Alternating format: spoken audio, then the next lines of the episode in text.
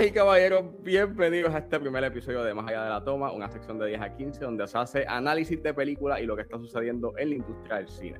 Soy Ángel Serrano y como debut estaré conversando con el director, guionista, productor, profesor y uno de los fundadores, sino el fundador del Conservatorio de Cine de Puerto Rico y el proyecto Cine Movida. Me estoy refiriendo a Eduardo Rosado, que es uno de los productores de Cine Nuestro, un evento que se va a estar llevando a cabo aquí en Puerto Rico, en el Cine de Fine Miramar, en donde se estará celebrando los más de 110 años de la industria del cine de Puerto Rico. Eduardo, muchas gracias por aceptar la entrevista y por ser el primero en estar en esta sección. Mala mía, porque habíamos empezado este episodio, pero no estaba grabando.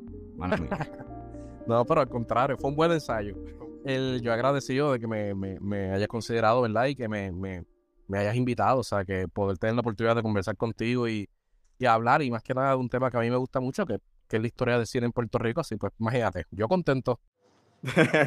gracias, o sea, a, ti, gracias por nuevamente ser el primer invitado y eh, yo he seguido mucho este, lo que has hecho con respecto a Cine Movida, pienso que es una eh, página eh, bien importante con respecto a la preservación de la historia y la cultura del cine puertorriqueño. Este, el research que ustedes han hecho sumamente importante porque pues eh, si entras a Wikipedia, por dar un ejemplo, este, la información que hay sobre el cine puertorriqueño es bien, bien pequeña con lo que ustedes han hecho.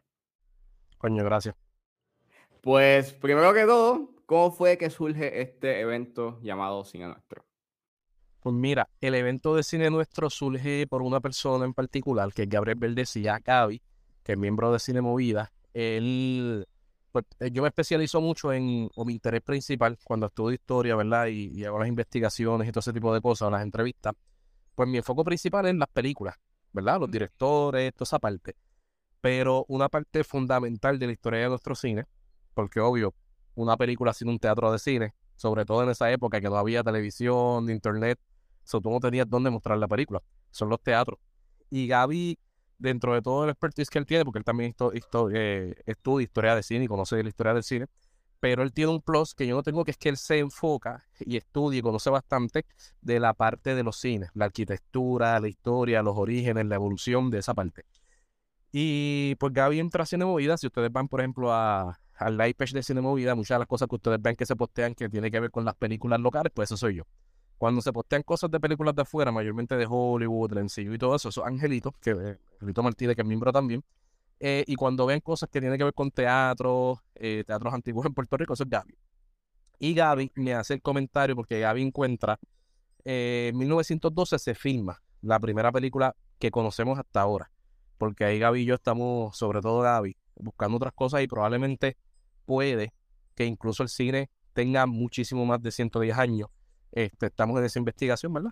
Eh, pero hasta ahora lo más antiguo que se ha encontrado en 1912, una película llamada Un drama en Puerto Rico, pero no teníamos la fecha exacta, ningún historiador la había encontrado, y Gaby encuentra la fecha exacta, que es el 27 de mayo de, del, del 1912.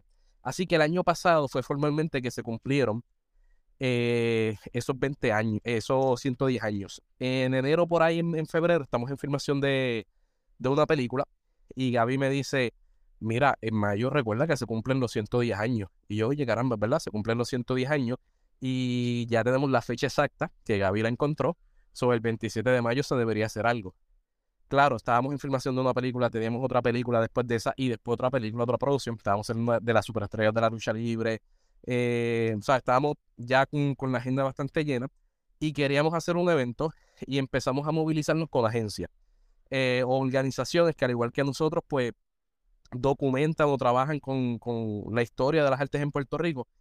Pero pues como todo, aquí en Puerto Rico, pues el gobierno no le da apoyo a este tipo de eventos, no hay dinero, estábamos también con empezando a salir o recuperarnos de esta cuestión del COVID, así que no logramos conseguir que alguna entidad se interesara en celebrar los 110 años. ¿Qué hicimos? Simplemente, pues en, en Movida, en las redes sociales, pues el 27 de mayo, esto fue el año pasado, ¿verdad? Este, pusimos un estatus, hicimos una serie de artículos y fotos que compartimos para, pues, a nuestra manera conmemorar. Pero no nos sentíamos cómodos porque, bueno, son los 110 años de nuestro cine, nos ha costado eh, a todos los cineastas que, que empezaron, que han seguido, que están y los que vienen, poder hacer todo lo que se ha conseguido. y como que dejar pasar los 110 años sin celebrarlo, sin que nadie supiera, pues como que no, no, no nos sentíamos cómodos. Así que continuamos buscando y en agosto del año pasado empezamos y empezamos a buscar fondos, a buscar ayudas y colaboraciones hasta que en diciembre logramos eh, que Caribbean Cinema nos diera su apoyo. Caribbean Cinema se suma, es el primero que se suma y nos dice que sí. Esta gente, digo esta gente de cariño, porque pues es una empresa privada y Caribbean Cinema como todo negocio, pues cobran. Ellos, pues, no, ellos no tienen una obligación con el cine de Puerto Rico ni con nada, porque es un negocio. Es como tú y yo montamos un negocio, pues montamos un negocio para hacer chao. Este, el gobierno el que, ¿verdad? Debe, debe dar esos fondos para este tipo de cosas. Por ahí Caribbean Cinema, al explicarles, ellos dicen, pues, ¿saben qué? Eh, les vamos a dar la sala, les vamos a dar el espacio. Esto es un evento grande. Obviamente, Caribbean Cinema forma parte de, eh, de la historia del cine en Puerto Rico porque es la sala que es la, la compañía que durante los años, pues, ha, de alguna manera, ¿no? Este, sido una casa del cine para poner pantalla para los festivales y este tipo de eventos. Así que nos dan ese apoyo y colaboran. Y ya con, como quien dice, con el lugar eh, puesto, que es final de, de Caribbean Cinema en Miramar, pues ya ahí obviamente se nos hizo más fácil conseguir motivar a otras personas para decir, mira, esto va a ser en Caribbean Cinema, el final de Miramar. Tenemos el lugar, vamos a estar allí tres semanas. Tú me dices, ¿te montas o no? Este, así surge, básicamente por una, por un descubrimiento de Gabriel Verdecía y por, por un comentario de Gaby que es, mano, tenemos que celebrar esto, conmemorar esto, esto no puede pasar por alto. Exactamente. O sea, recuerdo haber visto posts de que estaban buscando como que, you esta información, fotos, este, el research en específico y pues ver que ahora este, hay un evento en donde la gente pues puede ver, you y, puede como que, puede ver este, lo que lo que ha pasado en estos más de, ciento de, ah, en estos más de 110 años, pues es it's amazing, you know, y es este, encuentro este proyecto sumamente importante. Me está bien interesante de que pudieron, de que dentro de ese descubrimiento de que no, se, de que no sabían exactamente cuál era la fecha en que se estrenó un drama en Puerto Rico, que es de Rafael Colorado, de Fernando Mistake. Correcto. El proyecto surge por este descubrimiento. De, dentro de la travesía, ¿han hecho otros descubrimientos respecto a lo que ha pasado en, eh, en estos 110 años? Eh, o, Chicos, no concisos, no concisos. Cuando digo no concisos, es que ah, no sé si ustedes han visto, se acuerdan, algunos quizás los, más mayorcitos, en los 90, la serie de X-Files con Mulder, cuando había un, o estas películas, punto, que son a veces de, de detectives, buscando que a veces uno no tiene las pruebas, pero encuentras como algo, un comentario, un rumor, algo que te da un índice de, espérate, aquí huele algo, yo creo que esto está dirigiendo hacia esto, aquí, aquí hay pez de maruca. Hemos encontrado cositas así, detallitos, pero, pues, por ejemplo, esto te lo voy a decir en, en, la primera vez que, que, lo voy a comentar formalmente en un medio, aunque nosotros estamos en abril llevando charlas en las universidades y en las universidades los estoy mencionando. Eh, tú mencionaste a Rafael Colorado, yo menciono un drama en Puerto Rico, como ya, ya dijimos, esta es la película que se estrena ese 27 de mayo de este cineasta. Rafael Colorado es un cineasta español. Y obviamente a partir de esa fecha del 27 de mayo es que nosotros decimos, pues esta es la primera película que conocemos hasta ahora. No hemos encontrado data y de hecho Rafael Colorado y eventualmente otros historiadores dicen, sí, esto es lo más antiguo. Algunos dicen que Viguier y toda la cuestión, pero este es el dato más certero que tenemos. Este, eso no quita que a lo mejor alguien haya hecho cine antes. ¿Qué ocurre? Gaby, como él se enfoca en los teatros, eh, él está estudiando la figura de Francisco Maimón. Francisco Maimón es un nombre que no, quizás no suena a mucha gente, porque Francisco Maimón es mayormente conocido por ser el fundador del Teatro Yagüez. Este tipo era dueño de cine, ¿ok? Y allá en el oeste, obviamente, el Teatro Yagüez, es ¿verdad? En ese momento y todavía hoy en día es un palacio de cine, es un cine hermoso, grande, y uno de, las, los primeros cines, templos de cine, yo le digo, ¿no? Este, como el Paramount, acá en Santurce, etc. Hay una foto bien emblemática, este, que de hecho la compartí ayer en el, en el live page de Cine Nuestro y está, la compartí anoche y de repente ya hoy todo el mundo la está compartiendo. ¿El Tres Banderas? No, el del, eh, es una filmación, es un crew de, de filmación en el túnel de Oaxaca. Este, es una foto que lleva tiempo, lleva años, este, desde los años 90. Pero no tenemos muchas datas de esa, de esa foto, fuera de que era una filmación de las empresas Yahweh, que es de Francisco Maimón, en 1914, y que estaban filmando una película del pirata Cofresí. Eso es todo lo que tenemos. No sabemos si se llegó a completar, no sabemos si se estrenó, no sabemos si antes de eso se había hecho otra. ¿Ves? Claro, en 1914, Colorado empezó en el 12, así que por eso, pues, ese dato se ha quedado ahí. Lo sabemos los historiadores, pero Gaby encuentra que Francisco Maimón está haciendo cine desde antes del 1900. Cuando estos, estas personas montaban sus cines, ah, eh, un dato es que los proyectores eran cámaras de cine también, o sea, tú podías filmar con esos proyectores, eran las dos cosas a la vez. Por eso era común que estos extranjeros que venían a Puerto Rico a promover los, los, proyectores y hacer exhibiciones, ellos ese, eh, cuando llegaban, lo primero que hacían era filmar en la plaza y lo que filmaban lo revelaban y lo, y lo mostraban en la noche en, la exhibición. Eso era lo que atraía a la gente. Lo que filmaron esta mañana lo vamos a ver esta noche. Así que pues eran vistas, le llamaban vistas. Eso era muy común, no solo en Puerto Rico, en todas partes del mundo. Y es lógico, claro, tú tienes este proyector que es cámara y quieres atraer público. Pues eso es algo como que bien lógico. Eh, lo hizo. entendemos que eh, tenemos datos de otras personas que los hicieron porque era como que pues una norma, pero no tenemos datos de todo el mundo. Pero pues como el meme que dice, no tengo pruebas, pero tampoco tengo dudas, es obvio de que, e, e, es, no quiero decir que es obvio, pero sería racional pensar que Francisco Maimón, que estaba antes que Colorado, que estaba antes que Viguier, que, que ya estaba con, montando cines y con esta cuestión en, antes de 1900, coño, en 10 años o más de 10 años antes de 1912, este tipo tuvo que en algún momento tirar, aunque sea un pie de película. Por, por quemar la fibra o lo que sea. Y claro, lo que pasa, como pasa siempre en Puerto Rico, en todo, en, en, en, documentales que yo he trabajado de diversos temas, por ejemplo, hace años que trabajé en un documental de pelota en Puerto Rico, todos los logros que ocurren en el oeste quedan colapsados siempre por la metro. Y digo, no solamente el oeste, a veces el sur, ¿me entiendes? Todos, todos quedan colapsados por San Juan. Porque es como que si no pasa en San Juan o en el área metro, no pasó. ¿Ves? Así que es muy probable que Maimón y quién sabe si otras personas en el área sur, en el área oeste, filmaron, hicieron películas. Pero recuerda que en estos tiempos no hay internet, no hay televisión. So, lo que pasaba en, Maya, en Mayagüez solamente se enteraban los de Mayagüez, ¿ves? Exacto. Lo que pasaba en Loíza solamente se enteraban los de Loíza, ¿sabes? Los del área y los de los municipios cercanos. Eso no, estas noticias no siempre llegaban a, a, San Juan. No era lo mismo en San Juan que en San Juan, como era la capital, en esta época, cualquier cosa pequeña que hacía cualquiera de estas personas era un evento grande. Y se encargaban de que se supieran toda la isla. ¿Ves? Funcionaba diferente. Así que eh, es muy, por eso tú, tú ves a Rafael Colorado documentado alrededor de la isla, además de que Rafael Colorado era una persona pudiente económicamente, ¿verdad? Bien poderosa, versus Maimón, que era como tú y como yo, una persona normal que empezó desde cero haciendo cine y a pujón y tuvo su, eh, sus vicisitudes y cosas, y entonces pues no se le dio tanta luz quizás como a Colorado. A esto se suma que la mayor parte de nosotros los investigadores somos de acá de la metro. Con esto lo que quiero decir que, por ejemplo, yo he visitado, obviamente, los archivos de acá, del área metropolitana, sobre todo el principal, que es el de San Juan.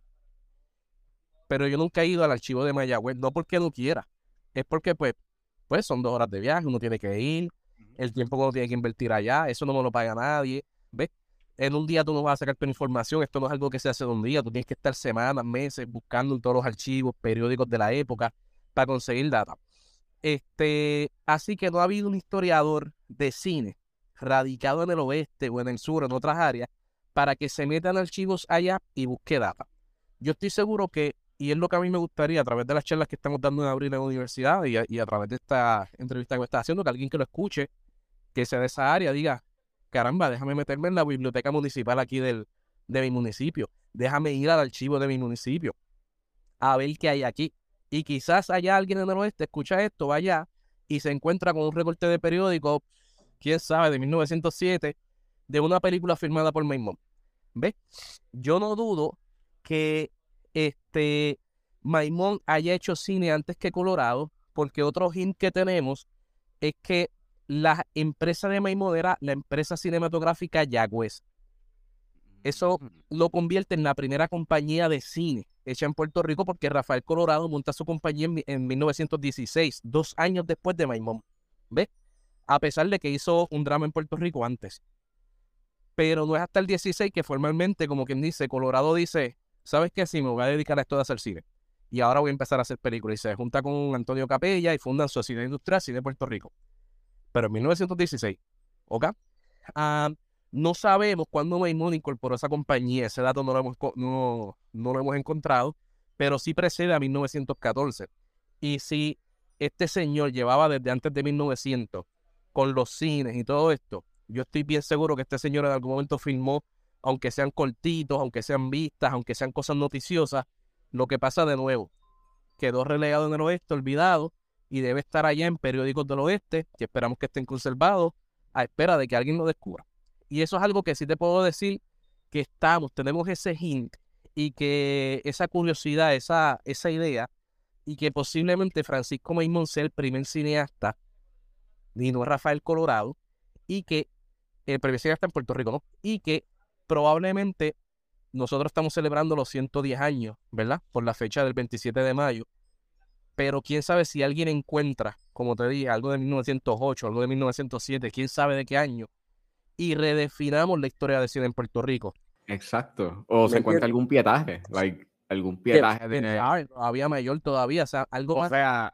El dato de 1912, Puerto Rico con todo y eso en Latinoamérica, aunque empezamos a hacer cine en 1912, estamos entre los primeros países latinoamericanos que empezaron a hacer cine. Este, pero todavía México, Cuba, que empezaron a, que, que empezaron en 1908, 1907, van por ahí, ¿ves?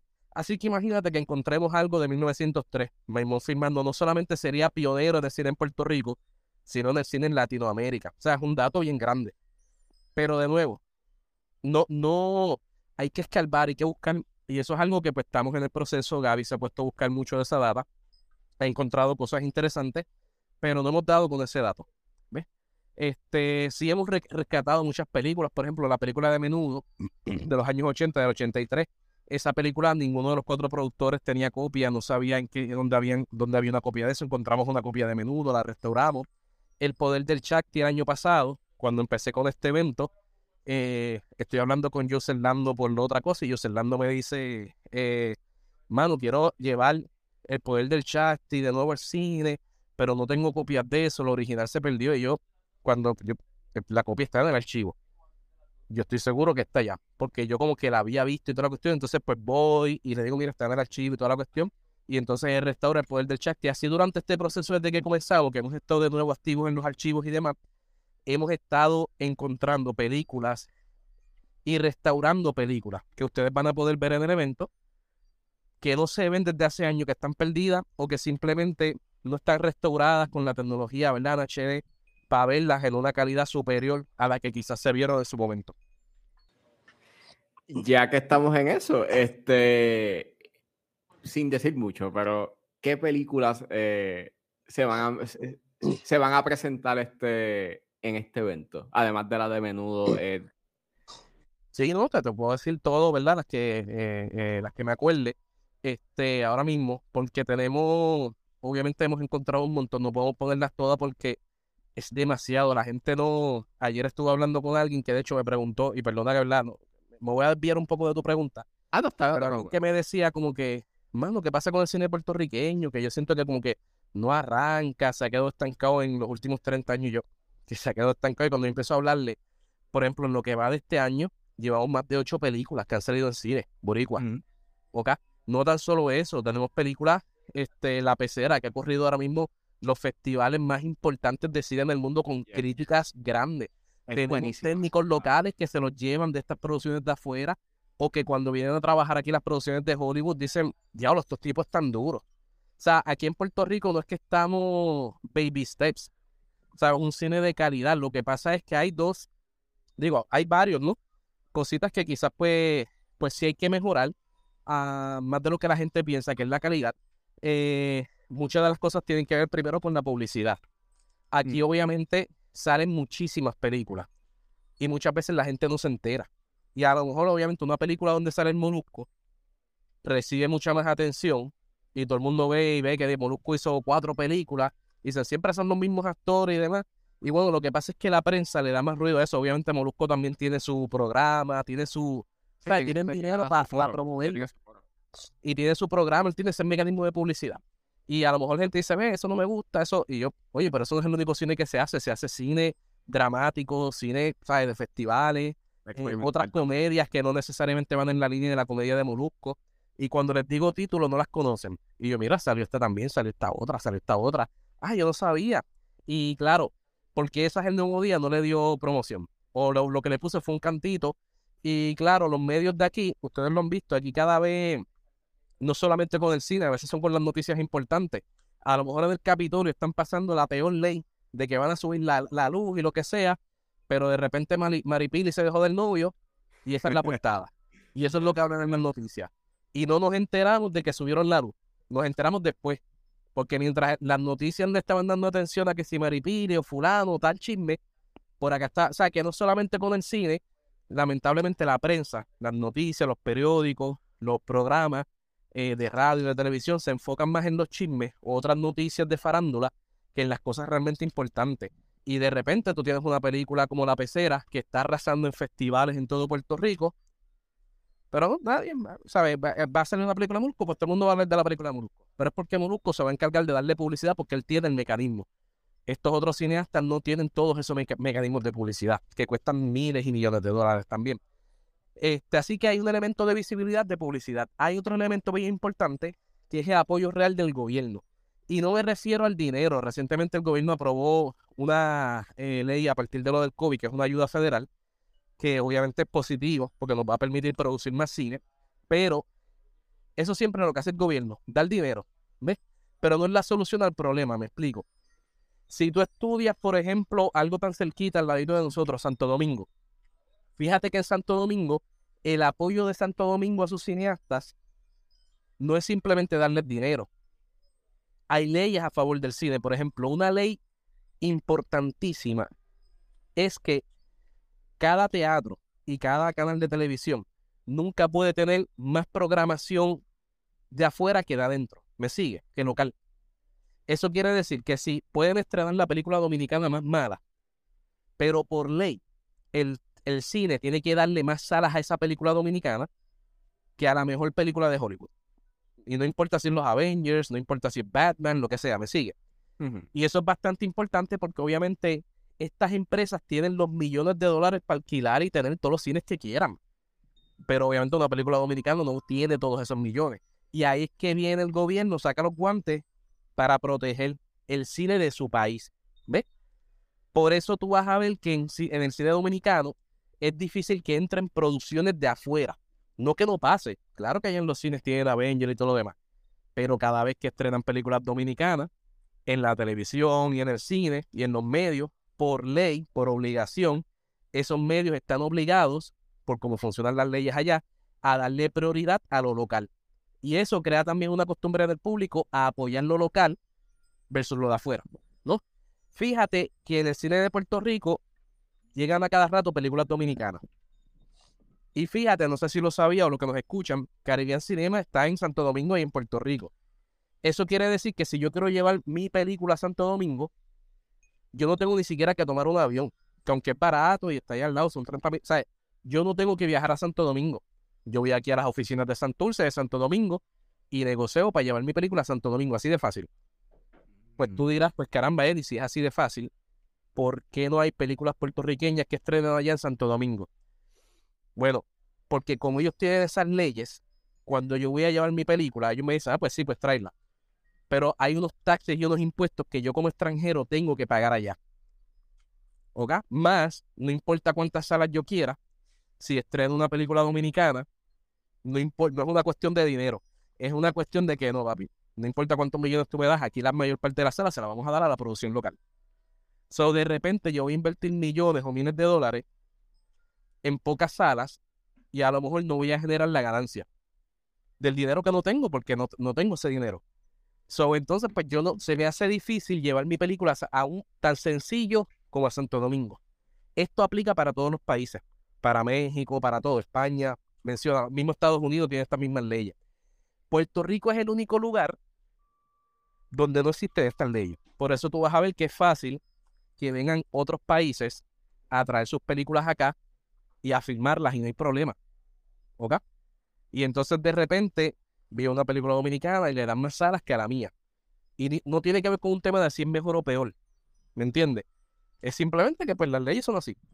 Y aquí en Puerto Rico, al no haber parte de esas leyes y al dominicano apoyar más su sala, ¿a quién tú crees que Caribbean Cinema le va, le va a dar más sala? Al que la trae más público, más taquilla. Como pasa con Avengers y todo. Porque ellos están para ser chavos, como todo negocio en el mundo. Eso es responsabilidad de ellos. El gobierno es el que tiene que entrar a legislar para eso. Y ellos nunca, en los 110 años de cine, más de 110 años de cine, ¿verdad? Han hecho ese tipo de, de leyes que realmente ayuden. Y ve, esos son temas que pues, pues, pues son importantes que se tomen en perspectiva por la gran cantidad de cine. Y aquí volviendo a tu pregunta, ¿qué películas vamos a exhibir? Pues como son tantas y tantas, tuvimos que hacer una selección. El enfoque principal es el que hemos tratado, ¿verdad? De, en, esta, en esta muestra, es enfocarnos en la parte histórica de esas películas que rompieron con estereotipos que rompieron con lo que se estaba haciendo hasta ese momento y fueron la primera película que hizo eso, que permitió luego que se avanzara y hubieran cambios en la industria. Así que, por ejemplo, eh, conseguimos Romance Tropical. No sé si sabes la historia de Romance Tropical. Romance Tropical es la primera película sonora hecha en Puerto Rico. Esta mm. película este, se estrenó en 1934. Es la segunda película sonora en español en el mundo. O sea, esto es una película a nivel mundial importante. Esta película se perdió en 1934. Nunca más nadie la volvió a ver.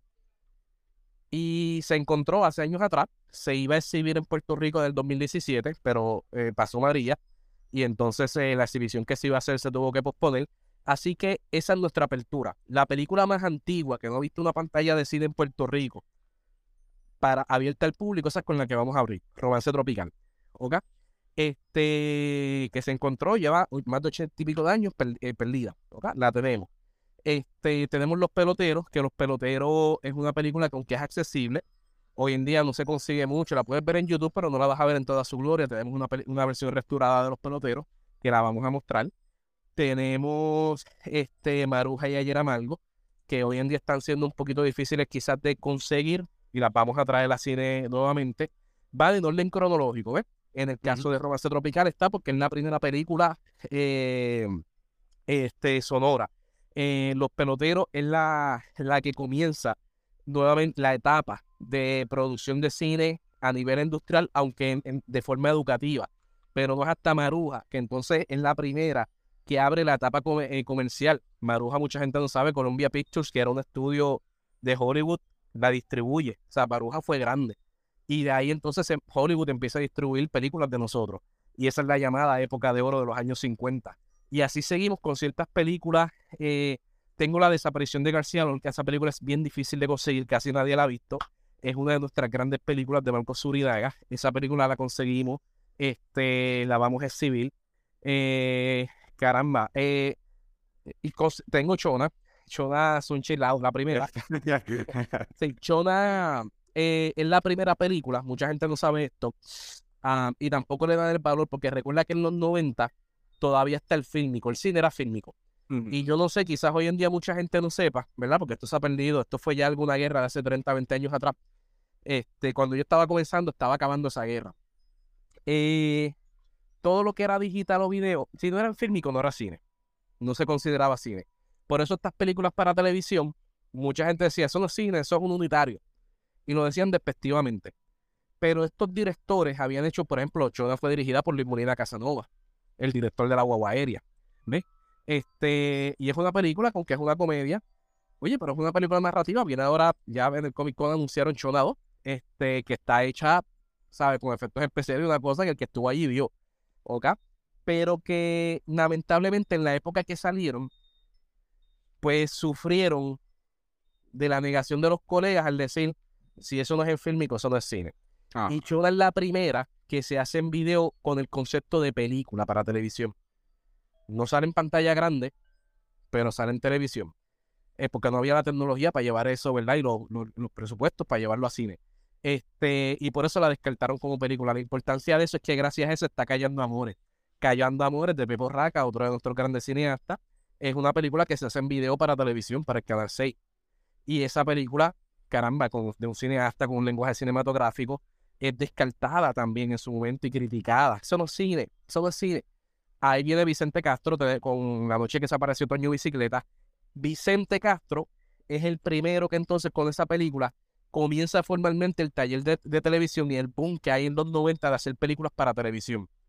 Pero a Vicente le caen todos los chinches de decirle lo que tú, estás haciendo es una porquería, eso no es cine, eso no es cine, ¿ves? Ah, pero la mayor parte del taller de actuación, el taller técnico que se da para personas que no le daban la oportunidad en la industria del cine, porque recuerda que en esta época se hacía una película una cada tres años, ¿me entiendes? Una cosa así. No salían muchas películas de cine. So, de repente Vicente está haciendo una película mensualmente o cada dos meses. Gracias a Vicente sale Raúl García, que Raúl García es el que dirige una boda en Castañel. Ahora mismo en abril, esta semana, eh, en abril 20, jueves 20, estrena Los Reyes de la Salsa de Raúl García. Su primera película fue para televisión. Sí, este Impacto Mortal. Y después Complot. Y después Complot. Eh, que es la primera película que utiliza efectos especiales. Tenemos complot en la muestra. Viene David Aponte, ¿verdad? Que fallece. Está Sonia Valentín, okay, que es de esas primeras mujeres cineastas, aunque había mujeres cineastas haciendo cine, pero haciendo documentales. Sonia Valentín es la primera formalmente que llega junto con Sonia Fritz y se le adelanta a Sonia Fritz en hacer películas. So, es nuestra primera mujer cineasta de, cine de ficción, ¿ves? Porque había sí ya cineastas en, en, documentales y en otras, en otras áreas este, y empiezan a hacer películas para televisión y eran películas que cada vez iban mejorando la calidad y el lenguaje cinematográfico, pero todavía, por ejemplo, yo tomé clase con, con Luis Molina, ¿verdad? Uno de nuestros grandes cineastas, como lo mencioné anteriormente, con la guagua aérea. Y yo recuerdo cuando Luis Molina en clase dijo en ese entonces, jamás el digital será cine. O sea, él lo dijo, lo constató. Y yo me acuerdo que fue un debate en clase, pero jamás, porque el digital se hablaba que era lo que venía y ya vemos hoy en día que So, um, pero Luis Molina no era el único. Si tú hablabas con cualquiera de estos cineastas, te decían, eso no es cine, eso no es película, eso no es cine, ¿ves? Así que las hemos decidido poner Chona, este, que cae en buen momento, porque si vas a ver Chona 2 que estrena en octubre, pues ya tienen la oportunidad ahora de ver Chona 1 aquí con nosotros. Pero eh, Chona, Complot, este, Las Combatientes, uh, esa de lo que ya la mencioné, déjame ver otros títulos, este, carambas, Ladrones y Mentirosos, eh, si me sigo acordando, ¿verdad? Te voy. Ah, 12 horas importante. Oh, yeah. ¿La vas a poner? Sí, la tenemos, la tenemos. Tenemos una, una, eh, una amplia selección de títulos que entendemos que son películas que son difíciles de conseguir o que no comúnmente se ven o que no mucha gente las vio por las razones que sean, eh, llegando un poquito hasta la época actual. Obviamente tratamos de concentrarnos más en verdad en años anteriores porque entendemos que ya del 2010 en adelante casi todas, todas esas películas, pues se. Mayormente a lo mejor ustedes no han visto, se pueden conseguir. No son difíciles de conseguir. Pero ya del 2010 hacia abajo, hay muchos títulos que quizás cuando tú veas la programación, veas que, espérate, este título yo nunca lo he visto, eh, o no lo conocía, o esta película la, la, he escuchado, pero nunca no la consigo, pues la vamos a tener ahí en la muestra. Y en verdad estoy, este, eh, estoy procesando mucha información porque yo estoy súper excited ahora, como que, wow, 12 horas, o sea, yo, bueno, eso a todas estas, estamos hablando de las películas, el cine se va a volver un museo, que eso tú mencionaste lo de la recolección de fotos, nosotros ya llevamos, yo tengo obviamente, yo llevo años con Cine Movida y eh, comprando, consiguiendo cosas, cosas que cineastas y colegas me regalan o cosas que yo conservo de películas en las que trabajo, así que tengo mi propia colección, ¿no? Pero adicional a esto, cada colega y amigo director, eh, a cada institución que yo sé que tiene ciertas cosas o personas, por ejemplo, eh, la cámara más antigua que pudimos conseguir es de probablemente de 1908, que es la cámara, la primera cámara de Juan Emilio Viguier Caja, o su primera cámara. Este, esa cámara la tengo, la van a ver ahí en la exposición. Este, y es una cámara patea antigua, o sea que eso a nivel mundial es una reliquia. O sea, no solamente, olvídate de, del cine puertorriqueño, a nivel mundial es una reliquia. ya ah, tenemos un proyector de cine mudo que consiguió Gaby, eh, entendemos y creemos que probablemente porque había estado buscando y yo he estado buscando con y la gente nos escribe y toda la cuestión, pero hasta ahora es el único proyector de la época del cine mudo aquí en Puerto Rico que hemos encontrado. Este, de hecho, hay una cosa que nos habla mucho, ¿verdad? Que mucha gente no conoce, estamos los que estudiamos cine. El cine pues comienza en 1895, pero antes del cine hay una etapa que llamamos precine o protocine, porque fueron intentos de exhibición de otros aparatos o juguetes ópticos, como la linterna mágica, que dan comienzo a la idea de, oye, queremos exhibir películas en movimiento, pero todavía estaban en eso, buscando. Y la linterna mágica se hace en Puerto Rico y otras cosas se hacen en Puerto Rico. Hemos conseguido, vas a ver cuando llegue, artefactos de la época, de esos orígenes, de ese presidio. O sea, que una vez tú entres, desde que tú entras, vas a poder transportarte y ver artículos y cosas desde el precine, los orígenes del cine hasta la actualidad. Fotos, guiones, memorabilia, cositas que a lo mejor, ¿verdad? Hemos conseguido, no todo lo podemos poner. De hecho, mismo mientras estoy hablando contigo, estamos aquí eh, trabajando y haciendo eh, parte de esa selección, ¿verdad? Este, de fotografías y cosas. Llevamos esta semana trabajando en eso. Ah, porque obviamente no todo lo podemos poner.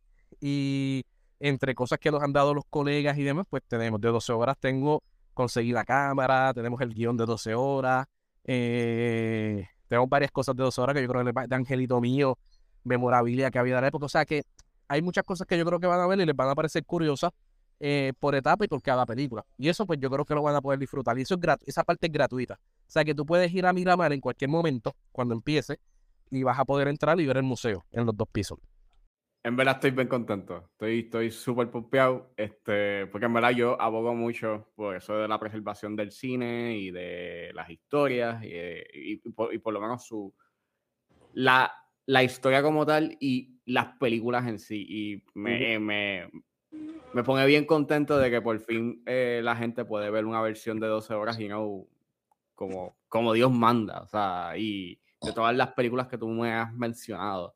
Este, algo que me, me está bien interesante lo que tú me has contado con respecto a que pues el gobierno debería hacer mucho más, digamos, con respecto a, a promover leyes que, que, que, promuevan a que haya un cierto tipo de presencia you know, en, en los cines de películas puertorriqueñas. Y pues obviamente sabemos de que pues este, el gobierno pues no hace su trabajo, pero eh, ¿crees que eh, los cineastas deben de impulsar mucho más y ser como que mucho más vocales con respecto a, a, que el gobierno haga esas propuestas? ¿O crees que dentro del asunto de la preservación del cine, este, los cineastas mismos deben de hacer sus propias plataformas o, hacer una plataforma you know, eh, única donde pues se puedan este, presentar estos proyectos y este, preservarlos y que pues la gente los pueda ver. Bueno, caramba, excelente, excelente pregunta, ¿verdad?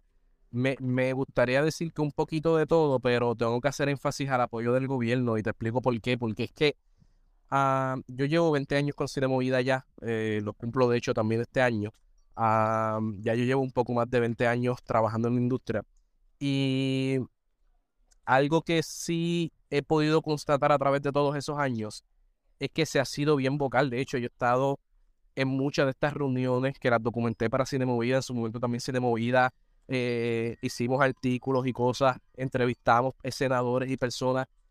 Eh, a través de las décadas y antes de nosotros empezar, cuando tú verificas la, la, historia, vas a ver que siempre en cada década se hacen llamados al gobierno. Yo creo que los cineastas han sido bien vocales. Yo no, o sea, no es una cuestión de que no hemos sido tímidos o debemos ser más agresivos. Yo creo que, que, que hay, que no todo el mundo se entera, pero sí, lo ha habido, ha habido esos movimientos y demás. Lo que pasa es que yo creo que tiene que ver con dos cosas. Con la cultura nuevamente, este, y con cómo funciona el gobierno. Y esto tú lo vas a ver de nuevo. Si salimos del tema del cine, tú lo ves en todo, en el teatro, en todas las cosas. Oye, piensa también un poco en la música. En los 90, que yo creo que fue la, última gran etapa de la música, en el sentido de que Sony tenía la disquera, las disqueras tenían las oficinas aquí en Puerto Rico. De hecho, no sé si mucha gente recuerda que en los 90 toda esta gente venía aquí a Puerto Rico. Juanes, Mencioneros, Ramazotti, no importa cuán grande fuera el artista y Puerto Rico dominaba la escena musical latina e hispanoamericana. Y, y hacíamos el crossover en Estados Unidos. Ahí es que Ricky Martin, no había una complejidad porque Puerto Rico era la meca de la música en ese sentido, en ese aspecto. Eso lo perdimos. Y hemos perdido, así como hemos perdido un montón de cosas en muchas áreas, ¿ves? No, solamente del cine, la farmacéutica. Eh, eh, yo trabajo, ¿verdad? Con un colega a veces que me contrata para hacer trabajo con el tema de los esquinos, los caballos. Eh, Puerto Rico era top mundial a nivel de, de los caballos en Puerto Rico y son los mejores caballos, los mejores esquinos de paso fino son de Puerto Rico. Pero es, eso lo perdimos también. Ah, el café, el mejor café y el azúcar, todo eso en Puerto Rico, si tú vas a la historia, el doblaje, algo tan sencillo, y veces hablo con mis estudiantes y los comerciales, mucha gente no sabe que en Puerto Rico, no recuerda, el doblaje no se hacía en México, en México y en España, pero quien era el papaopa del doblaje en Puerto Rico era Puerto Rico. De Puerto Rico el doblaje se hacía para Latinoamérica y Hispanoamérica. Y películas grandes como Citizen Kane, Casablanca fueron dobladas aquí con nuestros actores. ¿ok? Yo, yo voy, Axel Anderson. ¿Ve? Esta gente ponía las voces. Ese era el mercado. Oye, la publicidad, los anuncios que se hacían para las grandes marcas, gringas o de donde fueran, era aquí en Puerto Rico. Se filmaban con las compañías de publicidad. Puerto Rico fue grande en publicidad. Aquí había trabajo a cada rato en publicidad. Eh, la animación eh, de hecho, esto es otra cosita que te puedo decir que conseguí, haciendo un paréntesis de nuevo dentro del paréntesis que estoy haciendo. Eh, Paco López, que es uno de los pioneros en la animación ah, en Puerto Rico, ah, conseguí su, película corta, Las plumas del múcaro. La digitalizamos, la restauramos, y esa película, antes de cada película que te, te he mencionado, por ejemplo, antes de Menudo, van a ver Las plumas del múcaro. O sea, que tenemos una selección de cortometrajes que se van a ver antes. Todo esto lo van a ver en el programa cuando esta semana lo, lo empecemos a anunciar ya en, las redes sociales y en la página de Cine Nuestro.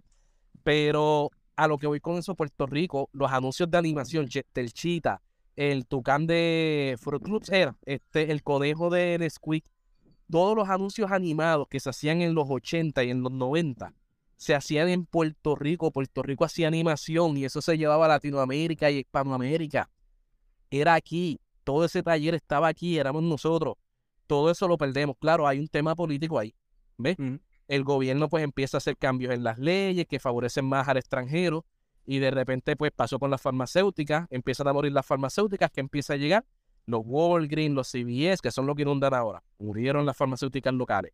Eh, ¿Qué pasa con los videoclubs locales? Obviamente aparece los postres Video Avenue, pero la, la, la razón también es que el gobierno le da más ayuda a esas compañías a que vengan, se establezcan, monten las cadenas que pasa, mueren los videoclubs locales. ¿ok? Y todo lo local a partir de los 90, si tú empiezas a ver, empieza a morir, empieza a morir. Porque las leyes del gobierno favorecen al de afuera. Y todavía ocurre así en cine. Si tú vas a pedir ayuda para hacer tu película, si te dan una ayudita económica, que tú tienes que luchar y abogar con ella y competir con tus colegas para ver si esa ayuda te la dan a ti. Pero aquí viene Fast and the Furious 17 para firmar esto una escenita de la película completa y le dan todas las ayudas, le facilitan todos los permisos y hasta el gobernador parcela a tomarse fotos. Este, so, cuando es extranjero, se le facilitan las cosas porque el, eh, desde los 90 el enfoque ha sido, vamos a traer compañías de afuera para que den empleo. Y lo que vemos hoy en día es que estamos desempleados, que están muriendo las películas las cosas locales, ¿no? los negocios locales. Y recuerda que el cine, para mí es arte, pero no puedo negar que tiene un aspecto de negocio. Esa frase que se dice, el cine es arte y negocio. Y entonces el cine como negocio, pues entonces confronta los mismos retos que las farmacéuticas, ¿verdad? Que todos estos otros negocios que te he mencionado. O sea, que es una cuestión, como te dije, ¿verdad? Entonces, eh, de gobierno. Que por más que en todos los cineastas en Puerto Rico nos pongamos en apoyo y nos vayamos a protestar y a decirlo, apoyan el cine o ponemos una bomba. O sea, es una cuestión de que el gobierno tiene que, tiene que seriamente ya empezar a legislar. Es una cuestión de leyes. No simplemente decir, que ¿saben qué? Tomen un par de milloncitos y cállense la boca. ¿Ves? Es una cuestión de que no, vamos a poner leyes que favorezcan. Oye, vamos a decirle a Caribbean Cinema, mira, yo sé que es tu negocio, pero si tú quieres hacer negocio en Puerto Rico, tienes que darle prioridad a los de aquí. So, pasamos esta ley que y a los canales de televisión, a Telemundo. Está chévere que pongas Titanic en edición, en HD, sin editar, todavía hoy en día en el, en el 2023, pero vamos a, a que más que compres productos de afuera y telenovelas y programas de afuera, cosas enlatadas, tienes que tener producción local, por obligación, por ley. Si no, te cerramos el canal, te multamos. ¿Ves? Por el cine, te, ¿sabes? Si no, si no pones, cuando sale una película puertorriqueña, esa película no tiene más salas que Avengers, te multamos. ¿Ves? Y eso es atentiva. Y eso, eh eso lo hace todo el mundo, todos los países, de nuevo. Eso es algo que a mí como que, que o sea, qué bueno que traes ese punto a la vez eh, a la mesa, porque eso es algo que yo he estado como que observando en que las últimas películas como que puertorriqueñas, por lo menos lo que es este recetando incluida y pies en la arena, eh, he notado de que, no sé si es obviamente pues por cuestiones del presupuesto de esas producciones, pero he visto que están solamente en Fine y eso es algo que a mí me preocupa porque no quisiera que ese fuese el precedente o que eso marcase un precedente a que una película de cine de arte o más compleja o un poco más desarrollada o seria la estén poniendo solamente en una sala porque le estás quitando a que otras personas... Pero eso no es nuevo. Eso de nuevo, volvemos a lo de antes. Antes yo era bien vocal. Por ejemplo, este, tú tienes colegas como Roberto Ramos Pérez, Luis Molina Casanova, entre otros cineastas que se han expresado en contra de Caribbean Cinema. Yo me sumé también a eso porque los cines es como que cómo tú le vas a dar una sala en Fine Arts a una gran película como Pies en la Arena, ¿me entiendes? Y a la peor película gringa, la más basura, le vas a dar, quién sabe cuántas, treinta y pico, veintipico de salas a nivel de, de cine, ¿ves? Este, pero a través de los años, ¿verdad? Cuando me pongo a estudiar y empiezo a ver, y sobre todo, pues también empiezo, porque estas son cosas que he hablado con la gente de Caribbean Cinema a través de los años, se han hecho foros y demás. Y a la larga, Caribbean Cinema, volvemos a lo del principio, es un negocio. Como todo negocio, como el Banco Popular, como, como otros negocios, una farmacéutica. Si yo ahora mismo, Eduardo Rosado, monto mi cine, pongamos que yo monto el cine Cine Nuestro, y yo quiero que el cine Cine Nuestro sea, ¿verdad? Solamente de películas locales. Solamente de películas locales. Y de repente, pues, dentro, ¿verdad? Eh, se apoya. De repente tengo que si un cine Cine Nuestro en Plaza de las Américas haciéndole competencia a Caribbean eh, otro en qué sé yo dónde más, y de repente tengo mi cadena de cines de cine nuestro. Pero para yo es un negocio. Primero necesito hacer chavo, porque si no, no tengo cómo mantener el, negocio. Si de repente tengo chonado o el poder del Chacti pero tengo pies en la arena, por más que pies en la arena sea bueno y sea boricua, yo le voy a dar más salas probablemente al Chacti ¿Ves? No, es porque sea mejor o peor, es porque ya el Chacti tiene un fandom que está aprobado yo sé que esta película, y Chonado, por, por lo que representa, o venga una película con el Molusco, ¿ves? Se la voy a dar al Molusco por, o las superestrellas de la lucha libre que viene por ahí, porque son películas que ya tú sabes que tienen un fandom y un público y yo necesito hacer dinero. Así que de repente una película como Pies en la Arena, pues de repente la voy a rezagar. Yo mismo en cine nuestro, no porque sea mala, sino porque yo necesito asegurar taquilla, porque si yo no hago dinero, tengo que cerrar el cine y entonces no va a haber cine para nadie. Ah, ahí de nuevo volvemos al tema principal. No es una cuestión del dueño del negocio. Tú puedes odiarme a mí por, por, por darle una sala a Pies en la Arena y darle 20 salas a Que Despelote 3. ¿Me entiendes? O al poder del Chacti 7. ¿Me entiendes? Eh, o a las superestrellas de la lucha libre, o a la próxima película de Transform, o a la película más comercial mala, boricua que pueda salir. Tú puedes odiarme a mí, ¿ves? y decir, coño, Eddie, no le diste salas a pies en la arena, porque bueno, le salas a pies en la arena y lamentablemente también hay una cuestión cultural. El público puertorriqueño pues apoya más a veces pues una comedia del molusco vulgar que una película como pues, maravillosa como Pies en la Arena o La Pecera, que ya la he mencionado del Lorimar Marrero. Porque el público boricua como que no, y lo ves en total, Fine Arts, las películas de artes que llegan a Fine Arts no se pueden decir de comerciales, porque tú no puedes poner una película, eh, un ejemplo nuevamente, yo trabajaba en cine cuando salió este Inglourious Busters. Yo trabajé para Caribbean Cinema, yo era eh, de esto de taquilla, cobraba y toda la cuestión. Ajá. Y, eh, y yo recuerdo cuando salió Inglourious Bastards de Tarantino, eh, yo trabajaba en Plaza Escorial. Esa película le dieron una sala y salió una película de zombie que no era de Resident Evil, era otra ahí que no me acuerdo, de otro juego. Este. y la, la sala que se llenaba más era la del videojuego, una película malísima.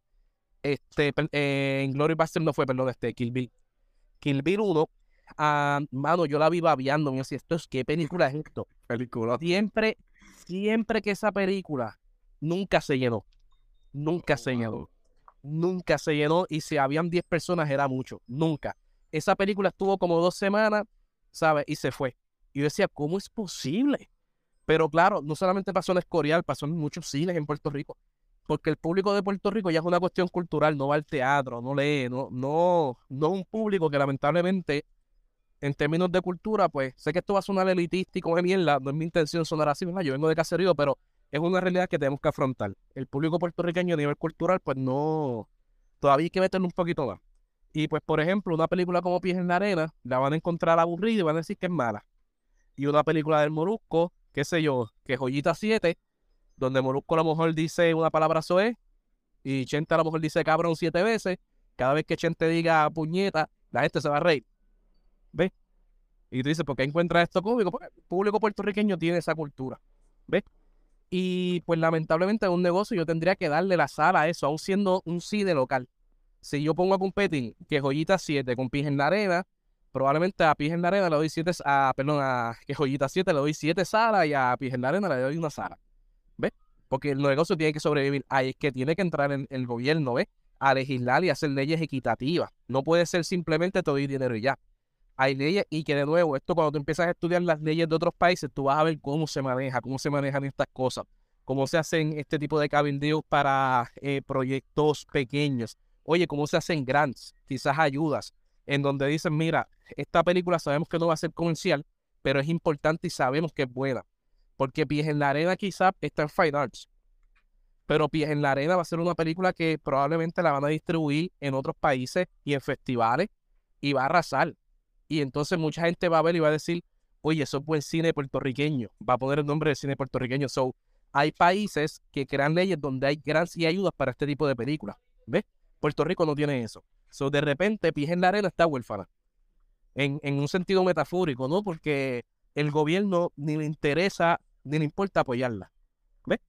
Porque pues el gobierno tiene otros intereses en Puerto Rico, lo sabemos, está el carete. Y es una realidad, ¿verdad? Lo vemos todos los días. Y de nuevo, no es solamente algo que se dé con el cine lo hemos visto pues, como hemos, hemos perdido las farmacéuticas, otras empresas, ¿verdad? Y el cine como empresa pues se ve afectado. Punto. Es una cuestión ya cultural, lo que estábamos hablando ahorita de visibilidad, de publicidad, eh, de cultura. O sea, que eh, yo te diría, eh, volviendo a lo que te mencionaba al principio, el cuento que te hice de esta persona que me preguntaba, oye, ¿por qué el cine de Puerto Rico, de Puerto Rico no arranque yo? Pero que más, más tú quieras, ahora mismo este año, en lo que va del año, todas las películas que han estrenado, oye, han estrenado de todos los géneros. Que si no te gustan las comedias, mano, este, han estrenado de suspenso, drama, documentales, porque estuvo el documental de la muralla, ¿sabes? Eh, pídelo, ¿sabes? Ha habido de todo. So, que, y, y, antes la queja era siempre poner los mismos actores. No, mi padre, ahora mismo todas las películas que han estrenado, todos han sido con diferentes actores, o diferentes directores. Diferentes estilos, Diferentes estilos, diferente calidad. ¿Me entiende? Que tú puedes decir, coño, me gustó esta más, que eso es bueno, la selección que muchas veces pasa. Por eso hay gente que prefiere Marvel o mucha gente sobre DC o mucha gente prefiere DC sobre Marvel. Al tú tener para escoger, tú puedes escoger y decir, a mí me gustó más esto que esto. So, yo puedo decir, me gustó más esta película boricua que esta otra película boricua. ¿Ves? Hay competencia y eso es bueno. Eh, los técnicos de aquí a cada rato vienen a filmar y eso te lo puede decir cualquiera los técnicos de afuera se quedan impresionados con los técnicos de aquí. Eso no es una cuestión de que no sepamos hacer cine, ¿sabes? Eso no para nada. Este, mano, ganamos premios de guion fuera de Puerto Rico. Tampoco es una cuestión de que no sepamos escribir historia. Tampoco es una cuestión de que no haya buenos actores. Vemos que actores de aquí se los llevan y salen en películas, ¿verdad? Fuera de Puerto Rico, en otras cosas. So, ¿qué más, ¿qué más tú quieres? Estamos en festivales, estamos arrasando en festivales fuera de Puerto Rico. ¿Ves? Nos falta apoyo de la prensa, pero ¿qué puedo pedir? Si a veces si cosas más importantes, como estábamos hablando de leyes, de repente están pasando una ley de que van a vender centro médico y lo van a privatizar, whatever, estoy inventando una cosa, ¿no? Ah, pero de repente Maripili se dejó del novio y de repente todos los medios, todos los programas de televisión y radio, todos están hablando de que si Maripili se dejó del novio. Mientras acá la noticia más importante del país rezagada. Eh. ¿Qué tú esperas de un país donde la prensa no hace su trabajo. ¿Me sigue? ¿Qué tú esperas de un país donde el gobierno tampoco tiene unas prioridades, ¿verdad? En términos de lo local, cuando la prioridad del gobierno es satisfacer al de afuera. Y no, lo, no es porque lo diga yo, no quiero entrar en, sé que estoy entrando en temas políticos, pero...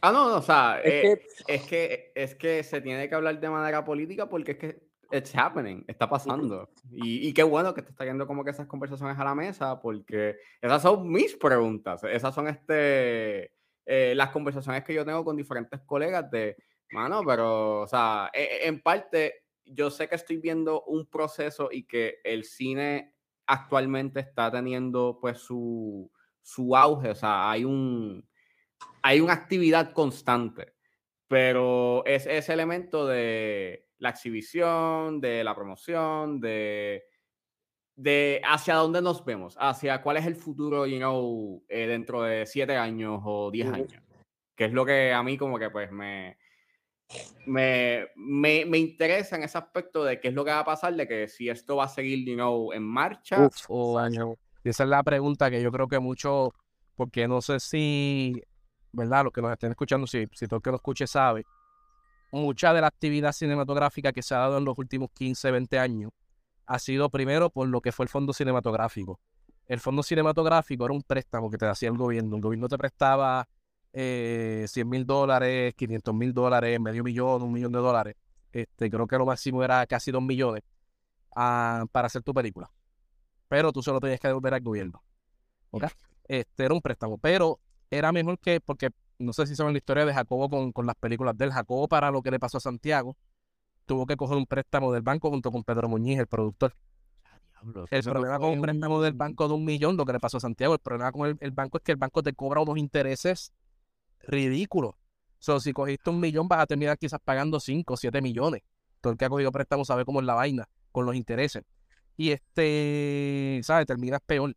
So, Jacobo, yo me acuerdo haber ido a una charla 20 años después, creo que esto fue del, ay, no, creo que fue 2007, 2008.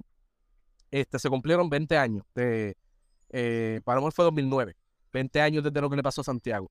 Y me acuerdo que en esa charla que yo estaba con Jacobo Morales, le que se, habló del tema de eso y él dijo, bueno, ayer finalmente yo pude hacer el cheque para pagarle a la última persona que yo le debía de lo que le pasó a Santiago. 20 años después. Mira, ¿cómo, cuando en deuda? Una deuda de 20 años.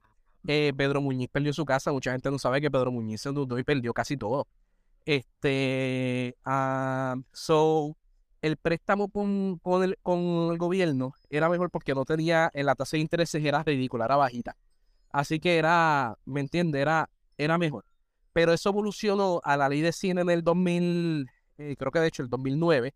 Este, la ley de cine es la ley de incentivos, que es que, está bien, eh, como la gente no quiere dar dinero para hacer cine boricua, los empresarios y las compañías, la ley de incentivo lo que te decía era, mira, si tú le das dinero a esta película, un tope menos, yo creo que era primero de, medio millón mínimo, hacia arriba, yo te devuelvo ese dinero. Y ese dinero después tú no lo tienes que ah, poner en las planillas, o sea, no tienes que, ¿cómo se llama esto? Este, o sea, es dinero libre de impuestos, que tú te lo puedes quedar y después usar más, obviamente, las ganancias que tú vayas a hacer. Así que no vas a tener pérdida. Porque al final, el dinero que tú invertiste en esa película, si metiste medio millón, un millón, dos millones, lo vas a recuperar seguro, más las ganancias. Y eso es lo que ayudó a partir del 2009, por eso tú ves el boom de todas estas películas, porque estos inversionistas podían poner su dinero para que se hiciera cine. ¿Ves? ¿Qué ocurre? Que este año eh, finalmente la Junta de Control Fiscal eh, eh, quita la ley. O sea, ya no, ya no existe la ayuda. ¿Ok? Ahí obviamente lo que nos salva es que salió la eh, a nivel de Estados Unidos una ayuda federal para diversas empresas y todo lo demás, igual para el cine, por lo del COVID. Así que hay unos fondos de varios millones de dólares, no me acuerdo ahora la cantidad, pero son varios, para aquí, para Puerto Rico, para hacer cine. So, la Junta de Control Fiscal nos quitó la ley de cine, pero entraron estos fondos. So, probablemente por los próximos dos años, por yo decir un número, ¿no? Estimado, quizás los próximos dos años, quizás menos, quizás tres años, vamos a tener actividad cinematográfica, porque estas películas están hasta diciembre evaluando, así que una vez acabe diciembre, y empiecen a dar esos permisos, pues el 2024 van a empezar a filmarse. Me imagino que en el 2025 todavía habrá algunas filmándose y editándose y empezarán a salir de cine. So, en términos genéricos, a manera teórica, tenemos cuatro años de producción de cine, que vas a estar viendo cine puertorriqueño. ¿Qué va a pasar en esos cuatro años si el gobierno no hace otra ley o no se soluciona el problema de los fondos en Puerto Rico para cine? Pues sí se ve sombra. No quiero ser negativo, pero la realidad es que hay que ver dónde ahora los cineastas locales van a sacar los fondos para hacer cine. ¿Ves? Mm. Este, so, todo podría apuntar a que volveremos a una época oscura.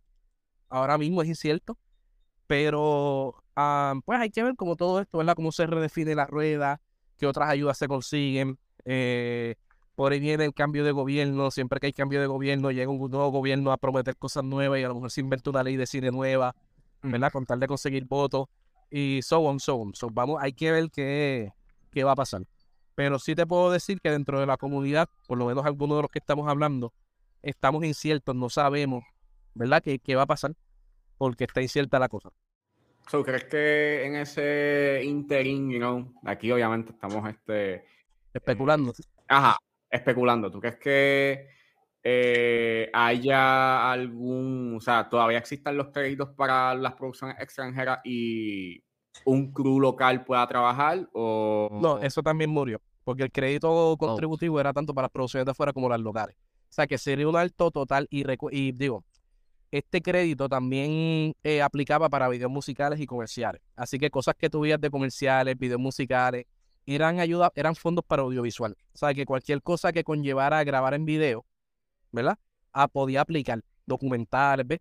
Podía aplicar para la ley de incentivo. Así que eh, puede que veamos, puede, de nuevo, estamos aquí especulando y siendo pesimistas, pero puede que de repente, ciertamente a lo mejor nos veamos en una etapa lenta o incierta. Ahora mismo, por ejemplo, tengo tres colegas que son colegas bastante conocidos en la industria que no paran de trabajar, que son de los colegas que están en todas, que son de los top. Y ahora mismo hablamos y me dicen, mira, estoy batallando, buscando aquí, porque ahora de repente no tengo una esta semana, eh, estoy buscando, preguntándole a todo el mundo, ¿ves? Porque ahora mismo la cosa ya, ya se siente, estos últimos meses se ha sentido como que el, el alto, el, el, no, no el alto, el, la lentitud está bajando la cantidad de trabajo. Y por ahí yo podría decirte muchas otras cosas, insight, que uno escucha y, y se entera de colegas, colegas que a lo mejor no están teniendo la misma cantidad de trabajo, eh, ciertas otras cosas que tú dices, lo que viene por ahí, pues apunta que no, no va a ser bonito.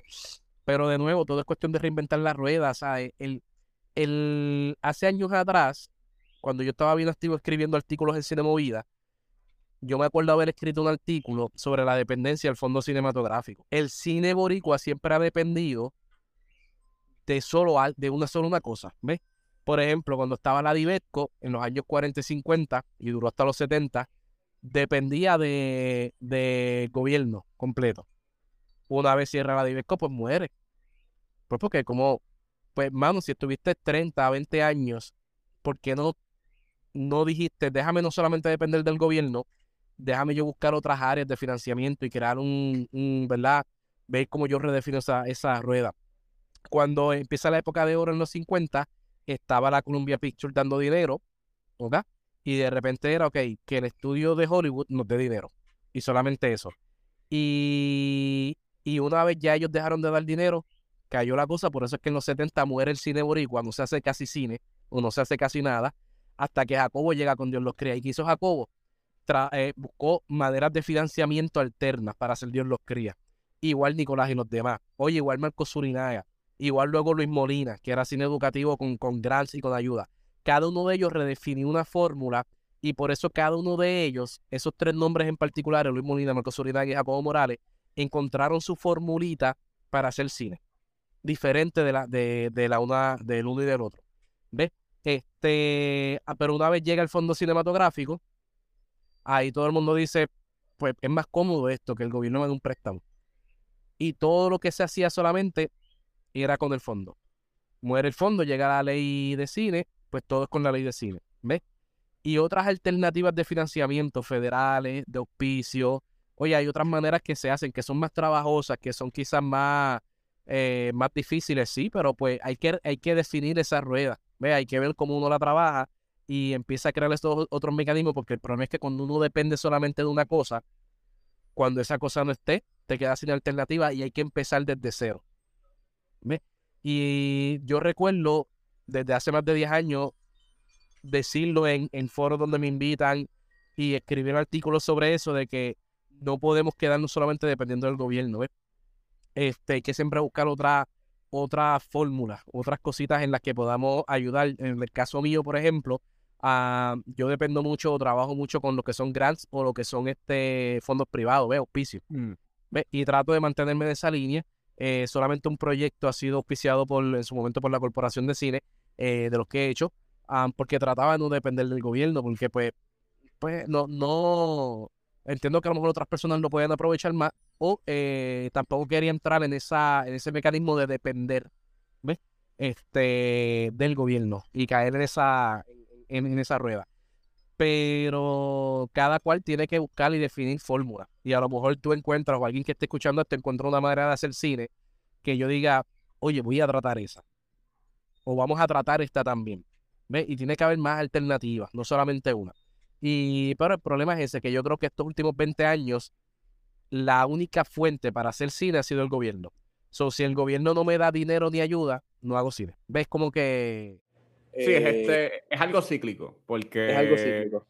obviamente este, cuando pasa lo de la Divetco, que, la, que se disuelve, pues entonces tenemos ese crisis again, en donde pues se merma las, eh, las producciones y al parecer estamos como que, you know, acercándonos a ese, en esa merma nuevamente. Which is sad, porque en verdad las producciones que se han hecho son espectaculares. O sea, y, y cómo ponerlo. Este, mucho que yo como que hablo de, eh, con mis colegas es que siento que debe de haber un cierto tipo de transparencia con respecto a el desempeño económico de una producción. No sé si este creo que si se si, si se puede ver como que you know, o si se deja como que en evidencia de que una producción you know, está siendo como que sustentable, este creo que por lo menos eso nos da como que un indicio si en realidad este, hay un healthy, esa, e, está viendo como con algún tipo de desempeño o alguna ganancia más allá de lo que se invierte. No sé si me entiendes este, la tangente o si tienes como que un cierto... Sí, no, no, no, se entiende, no, no. Y, está, y estás alineado en lo que es, ¿sabes? Porque es que si no, vamos a tomar Hollywood, obviamente Hollywood, Hollywood tiene diversas maneras de financiamiento. Digo, Hollywood puedes ir a España, eh, no sé India, no he estudiado verdad en India ya, que, que, es la mayor industria de cine. Este, pero por lo menos en México, ¿ves? El mismo Santo Domingo, ellos tienen, tú puedes hacer cine con fondos de gobierno local, ¿verdad? Eso no es, no es que sea malo, ¿ves? Eh, eso está. Tú puedes hacer cine con, con, fondos federales o grants, que aplica, ¿verdad? Con, con fondos de otros países. Coproducciones también son otras alternativas. ¿ves? Que tú puedes buscar. Eh, y es otra manera de hacer cine. Una coproducción con España, una coproducción con México, una coproducción con X país. Eh, oye, el clásico con los auspicios, empresa privada. Hollywood, el más que utiliza, obviamente, eh, es el, el, los fondos que ellos tienen internos cada compañía. ¿Ves? Cada compañía Disney, ¿sabes? Ya tienen tanto dinero que ellos ya tienen sus propios fondos, invierten porque sí, qué sé yo, cuántos millones para esta cosa, cuántos millones para esta otra, ¿ok? Pero también en Hollywood es común los inversionistas esta persona millonaria, pues que ponga y financie junto con otros dos inversionistas, quizás, ¿ves? Esta película. ¿Ves? En Hollywood se está usando mucho, mucha gente no sabe esto, pero el ejemplo clásico que yo pongo es Fast and the Furious. Fast and the Furious murió con la tercera, esa franquicia. Cuando digo que murió, es que Universal iba a hacer más películas después de la tercera de Fast and the Furious. Pero Vin Diesel, que nadie lo contrataba, ¿verdad? No tenía trabajo. Vin Diesel rescata la franquicia y la produce. Por eso, si, tú, si ustedes se quedan de ahora en adelante a ver mucho los créditos de las películas, van a ver que muchas veces los, los, mismos, por ejemplo, esta de Dungeons and Dragons, Chris Pine es el productor ejecutivo. Esta película se da por Chris Pine. So es Chris Pine diciendo que yo soy actor, puedo conseguir el dinero yo y hacerla. Y obvio, me pongo como protagonista. Porque si nadie me contrata, además de hacer Wonder Woman 2 y Wonder Woman 3, qué sé yo, si nadie. entonces, entonces, pues tú tienes que hacer tu propio taller. Y de repente, pues tú puedes pelar a Fast and the Furious sin diablo, llaman por la 10, que es lo próximo, que si viajara a la luna, pero es Vin Diesel, si vienes a ver fuera de Groot, ese es su trabajo seguro. Pero es Vin Diesel, de hecho, con su hermana. Cuando yo estuve aquí en Puerto Rico, estaba la hermana de él. Ellos son los productores ejecutivos. Lo que quiere decir eso es que él de su dinero pone para hacer esas películas y claro, se pone como el protagonista. Y es el cheche, ¿ves? Pero él no es el único, de nuevo, Chris Pine, hay un montón de actores. Si ustedes hacen el ejercicio de ver muchos de los créditos de las películas cuando vean a los actores, que tú dices, coño, mira, el protagonista aparece como productor ejecutivo, él puso el dinero. So, si él no ponía el dinero, un ejemplo clásico en Puerto Rico, la película del cantante de estos lagos. Esa película del cantante eh, se le cayó el financiamiento dos veces. A la segunda vez no se iba a hacer, pero ahí entra Marc Anthony. Marc Anthony entra y él dice, yo quiero hacer de estos lagos. Bueno, tenemos los chavos, está bien. Yo pongo el dinero, pero yo hago de estos lagos. Ya, pues no hay problema. Ah, él tuvo una petición. En ese momento él estaba casado con Jennifer López. Y a, quién tú tienes para la, para la esposa? Pues no sé si tenían a alguien, ¿verdad? Pero pues si tenían a alguien, fue descartado porque él, pues mira, mi otra condición es yo pongo el dinero para la película, pero Jennifer, mi esposa, tiene que hacer de, de este personaje también. Jennifer López entra también como inversionista. Estas son cosas insight que la gente no sabe, ¿verdad? Porque no, a menos que uno esté dentro no las conoce y conozca a la gente que trabajó ahí. Jennifer López entra como productora ejecutiva. Digo, está en los créditos, la vas a ver como productora ejecutiva. A Jennifer López no le gustaba el guion. ¿Ok? Así que Jennifer López, yo te voy a poner el resto del dinero. Y la mayor parte del dinero, porque Jennifer López tenía más dinero en ese momento que, que Marc y estaba más pegado. Y te conviene tenerme. So, vamos a cambiar este guion. Y de repente, si se acuerdan de la película del cantante o la vieron, la película realmente debería llamarse La esposa del cantante. Ajá. Pues, López, la película cambió a que es como una entrevista que le hacen a la esposa y ella narrando la vida de estos lados. Y de repente es todo con ella, todos los momentos en donde estuvo la esposa y todo es enfocado el personaje de la esposa. Este, pero ese no era el guion original. Pero claro, si no se hacía así, no conseguían el dinero, la película se iba a caer. So, pues, yo me imagino yo como director, Marc Anthony y Jennifer López me dicen, yo te doy el dinero, haré estos cambios, pon a Jennifer, daré más protagonismo a Jennifer López, ponla como principal, yo quiero hacer del cantante, y yo no, yo no me voy a, coño, voy a trabajar con Marc Anthony, voy a dirigir a, ambos y a Jennifer López, que era la actriz y cantante más pegada en ese momento, ah, y voy a poder hacer la película que yo quiero hacer, y ellos van a poner el dinero. Pues sí, a lo mejor yo puedo estar de acuerdo con los cambios del guion, puedo tratar de batallarlo, pero al final, si ellos no ponen el dinero, no se da la película. ¿Ves? Mm. Pero ves, esto es algo que se da y son maneras de financiamiento que hay. Hay un montón más que tú puedes conseguir y, seguir buscando y encontrarás. ¿ves? Son formulitas que se dan en, en, para hacer cine. Son la única no es depender del gobierno. No es que esté mal, de nuevo, no estoy criticando, no creo que suene que yo estoy diciendo que no, que no, no, o sea, que se haga. Es que simplemente no dependamos solamente de eso. Entiendo la perspectiva, que es como que si pasa algo que pues obviamente ya pasó, pues tienen que haber otras maneras de que hay un cierto tipo de, sustentabilidad, digamos, en donde si el gobierno pues, nos quita las ayudas, pues se puede hacer cine desde otra perspectiva, desde otros ingresos. Y en verdad, pues, nuevamente, yo pienso de que eh, eh, es una pena si es eso, si eso si ese es el futuro eh, dentro de unos cuantos años, porque en verdad las últimas producciones que se han hecho, o sea, la, pecera yo la vi en, en Sundance eh, de manera virtual y es una joya, ¿verdad? Es una de las mejores películas que he visto este año.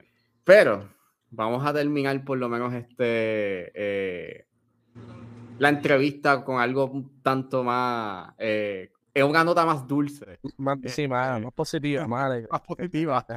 Pues esta semana ayer eh, ustedes pusieron eh, en, la página de Cine Nuestro una foto del cine de las tres banderas y pues estaba pensando de que pues obviamente me imagino que tú tienes más años ¿no? y tienes una y con tu trayectoria pues obviamente tú has maybe has visto o has este, podido visitar otros teatros. Y mi pregunta está en cuál crees que ha sido el mejor teatro de la isla yo te voy a dar mi, mi opinión sobre eso, pero eh, realmente quien te podría decir contestar bien esa pregunta es Gabriel Verdecía, porque yo no, no, como comenté al principio, yo no me enfoco mucho en, obviamente conozco, pero no bien limitado, comparación con Gabriel Verdecía, Rosemary Bernier, este, otras personas que se han enfocado en, estudiar esto. Yo creo, no sé si Gabriel Verdecía esté de acuerdo conmigo y Rosemary, no sé de todos los cines, pero de los que yo he visto, he conocido, he visto fotos y he podido entrar. No entré en su época cuando funcionaba Entré, de hecho, gracias a Gabriel Verdecilla, porque estamos, Gaby está trabajando un documental sobre los cines en Puerto Rico, y entré al Paramount. El Paramount, siempre, desde siempre, desde antes de yo entrar, desde chamaquito, yo veía el edificio, que ya estaba abandonado, y se veía como este imperio, este palacio. Yo creo que no todo el mundo, a menos que hayan viajado fuera de Puerto Rico, saben lo que es la experiencia de entrar a un palacio de cine. Es como entrar a un teatro, ¿verdad? Para ver una obra de teatro, pero con las gradas así, ese tipo de cosas, grande con las telas, se siente como tú entras en una iglesia, algo ceremonial. Y en otros países del mundo he tenido la oportunidad de entrar a teatros en esa línea. Pasa que en Puerto Rico la norma es que los teatros son en los centros comerciales. Y en los centros comerciales, pues ya ustedes están acostumbrados a estas cajas cuadradas, los multiplex, Cinemetro, aunque no esté en un cine comercial y Fine Arts, pero eh, tienen ese mismo estilo. Son, no hay nada ceremonial en eso, son cines cuadrados, son oficinas, son como, ¿me entiendes? Paredes. Pero ah, los cines independientes en Puerto Rico antes, estos cines de barrio, eran palacios y mini palacios. Y yo creo que uno de los grandes palacios, esto que me corría después, Gabriel decía, Rosmarie, eh, Hernández Mayoral, que son los expertos en este tema, creo que el Paramount fue o es el palacio por excelencia del cine en Puerto Rico y yo entré a ese cine eh, no estaban, esto es una historia triste, by the way, de estas cosas para que tú veas de nuevo el tema del gobierno.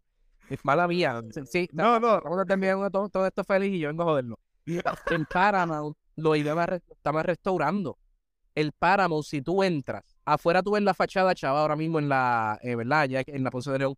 Pero cuando tú entras, está remodelado, le faltan los asientos, está, está remodelado, y faltan cosas. Detuvieron, el gobierno detuvo por una de estas cosas de gobierno, eh, hay un bochinche de estos internos de gobierno y dejaron el cine, invirtieron qué sé yo cuántos millones y lo dejaron ahí y obviamente ya se va a seguir perdiendo eso porque ya tú sabes que una vez, aunque tú remodeles, si eso no se le da mantenimiento y pasan los años, ¿qué va a pasar?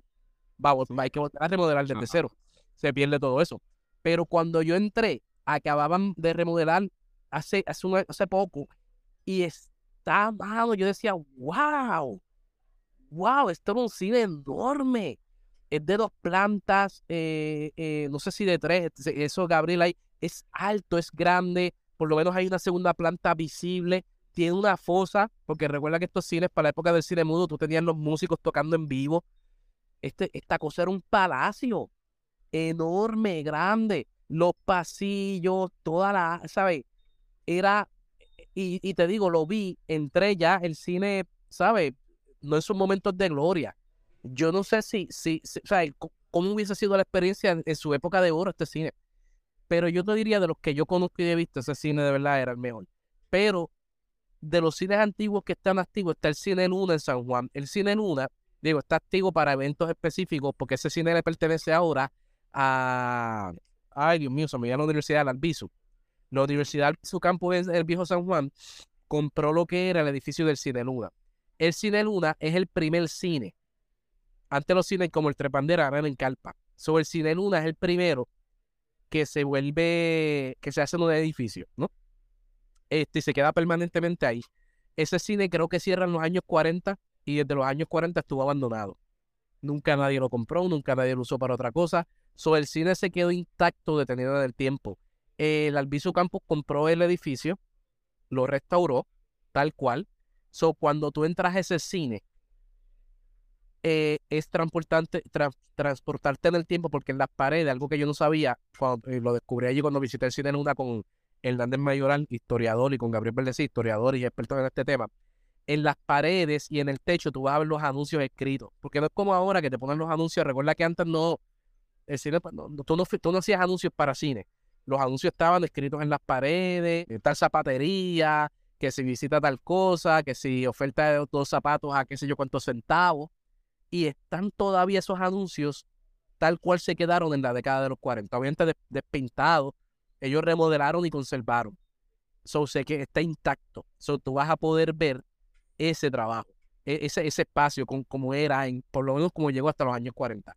Es el cine más antiguo este, que, que existe y como quien dice opera, aunque no a nivel comercial, pero, por ejemplo, el año pasado Gabriel Verdecía hizo el estreno ahí de su documental Apaga Mi So, seguimos ahí, vimos ese documental allí.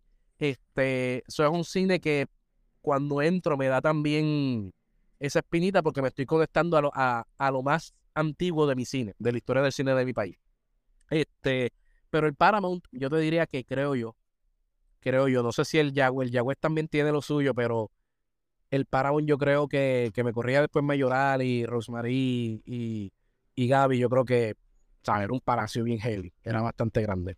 Vamos a acabarlo más, más, más chévere. Este, ¿Cuáles son tus snacks favoritos? Y por último, ¿qué formatos tú prefieres ver cuando ves una película? ¿Prefieres ver una película que fue grabada you know, eh, en fílmico o en digital? Voy a empezar con eso. Mira, sabrás que yo soy hijo del digital en el sentido de que cuando yo empiezo a trabajar estaba en la etapa fílmico todavía. Yo empiezo en fílmico y trabajé en fílmico, pero ya estaba de salida. So, yo estaba aprendiendo digital, ¿sabes? Estaba enseñando digital. So, yo soy de esa primera generación. Ve, cuando sale 12 horas la cine, o sea, pues, vengo de esa generación. Este, pero, y soy pro digital. Me acuerdo que yo era de los que y todavía, pues, ¿verdad? Que es cine, el cine no tiene que ver con el formato. Pero, pero, algo que yo voy a hacer para este evento, el día de, la apertura, el 3 de mayo, que es cuando comienza Cine Nuestro, apuntar la fecha, 3 de mayo, este, a las 6 de la tarde, lo primero que se va a ver proyectado y vamos a tener también en los lobbies es como que un video con todo lo que se ha hecho de cine en Puerto Rico, ¿verdad? Desde lo que se ha podido encontrar y demás. Sobre ese trabajo de, de buscar esos, esos videos, ponerlos de manera cronológica para que tú veas el, verdad, el, cómo ha evolucionado la cosa, he, podido ver lo grandioso del fílmico. Y ahora quizás, ¿verdad? Que ya no se filma. Poder ver y ver los making porque he estado también buscando, viendo pietajes y fotos de cómo eran las filmaciones antes, hace 20 años atrás, 20 y pico de años atrás, y de repente ver, caramba, todo el trabajo, todo lo artesanal y ver el resultado, te diría que yo creo que todavía el digital le falta. No que esté mal, pero de verdad, sin, sin, si había, si yo tenía algo de duda, al ver esto yo sin nada como el fílmico. Podrá ser más trabajoso, podrá ser más difícil, pero todavía, por ejemplo, Lorca, la película de García Lorca, oye, eh, lo que le pasó a Santiago, Todas estas películas en film, hasta, hasta, la más, hasta las películas más sencillas filmadas que he visto, oye, se ven tan brutales y se conservan tan brutales. Y sin embargo, todas estas películas digitales, según va pasando el tiempo, van caducando. Y no, y no llegan a la calidad. Y de repente he pasado más trabajo tratando de hacerle un blow up, de mejorar las, las digitales que las fílmicas. Las fílmicas no, ¿sabes? Se le ha tenido que dar una restauración, pero la, calidad está intacta. ¿Me sigue? Este, eso, eso es incuestionable y obviamente el trabajo que se daba, cuando tú ves todos los mecanismos, todas las grúas, todo el equipo que se usaba, yo, uno está constantemente trabajando y trabajando y trabajando y de repente pues, pues incluso en las producciones más caras que yo he estado, yo no veo todos los juguetitos que se utilizaban en casi todas estas producciones. Porque obviamente el fílmico eran cámaras más grandes, más pesadas, así que había que utilizar grúas, así que había que, habían tantas cosas y mecanismos que había que utilizar que, que y el crew tenía que ser más grande. O sea, por más barata que fuera tu producción, había chavos envueltos. ¿Me sigue?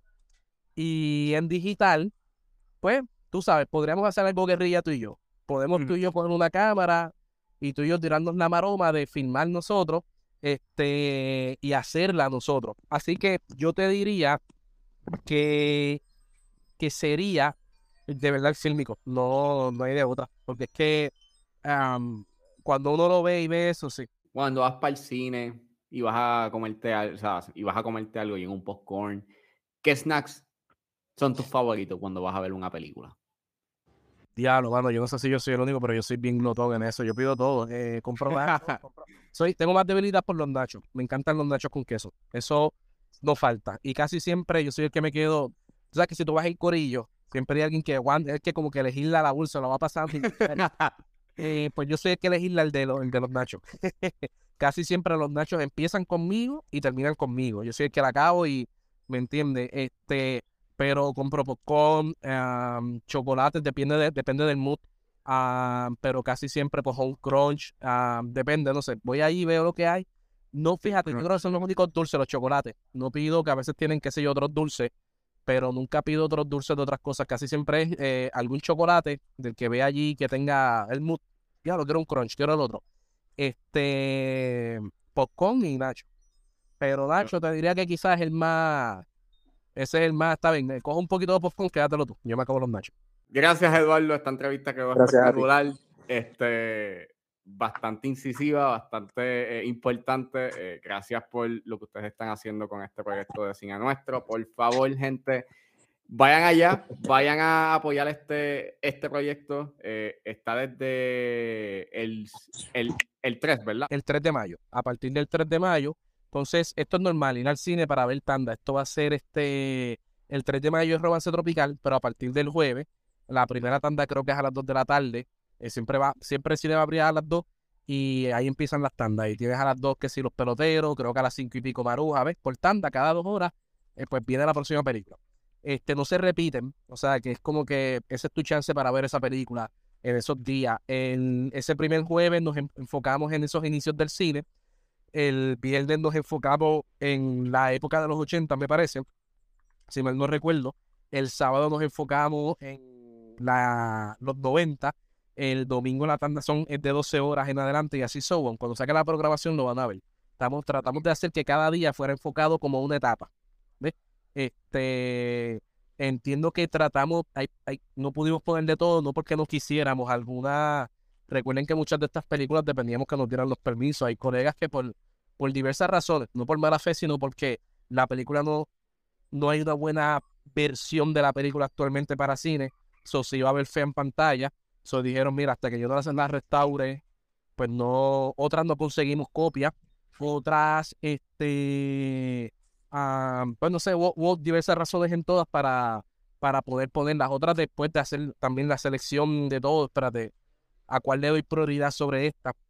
So, so, so pues se tuvo que hacer un elegido, pero muchas de las películas que nosotros no vamos a poder, que no, que no van a estar en, en cine, uh, el Canal 6 nos está dando su apoyo, es uno de los principales colaboradores con, e, con esto. Uh, y ahí tengo que resaltar y tengo que mencionar este, a Eric Delgado, que es el presidente del Canal 6, que yo creo que desde hace años el, Canal 6 no tenía una figura que apoyaba tanto lo local. El Canal 6, lamentablemente, la historia a través de los años, ¿verdad? Los pasados años ha tenido personas que quizás, pues no, no quiero criticar, ¿verdad? Porque tampoco es fácil estar en esas sillas, pero quizás sus enfoques no han sido quizás los más apropiados, los más correctos, los más, ¿verdad? Queridos. Este, pero Eric Delgado ha hecho un trabajo por volver a retomar el Canal 6 y, por ejemplo, ahora mismo el Canal 6 tiene una app, mucha gente no lo sabe, de streaming, gratuito. Tú puedes bajar ese app, este, eh, lo buscas, ¿verdad? Canal 6, WIPR, y ahí tú puedes ver, obviamente, no solo la programación, pero las películas que están en el Canal 6, porque hay muchas películas que son del gobierno. Por ejemplo, toda la filmografía de, de, la Divesco la puedes ver en ese app. Este, hay películas locales que se le han cedido al, Canal 6, este, que no son del pueblo, pero que están ahí en el app y tú las puedes ver. ¿Ok? So, tú vas ahí, buscas películas y vas a ver todas las películas boricuas que ellos tienen. Y esa es una opción, una alternativa de streaming que puedes ver gratuita. Eh, están haciendo producciones, obviamente, recientemente de Gigante, en el pasado La Llamarada, esas producciones del Canal 6, esas películas también las puedes ver ahí. A lo que voy con eso, Eric Delgado y Edgardo, eh, Huertas, eh, junto con todo el equipo del Canal 6, nos han dado un, un apoyo ridículo en el sentido, mano, de, de, de, de, algo que tú no te esperas de que tú pides ayuda y pides, mira, dame la mano y te dan la mano, el brazo, el cuerpo, todo. ¿Sabes? Esa gente nos dijo, mira, nuestra pantalla es de ustedes. Ah, así que Cinemovida vuelve a la televisión. Cinemovida comenzó con un programa de televisión en el 2003, tuvimos hasta el 2009. Uh, so Cinemovida vuelve a la televisión bajo la producción de Gabriel Verdecía. Gaby está produciendo unos especiales de Cinemovida que van a empezar en mayo, que van a, repasar la, ¿verdad? la historia del cine puertorriqueño. Pero cada especial es de media hora. Después de cada especial se va a exhibir una película. El Caldo Huerta va a presentar una película y ahí, por ejemplo, las películas que no vamos a tener en pantalla, las van a ver ahí.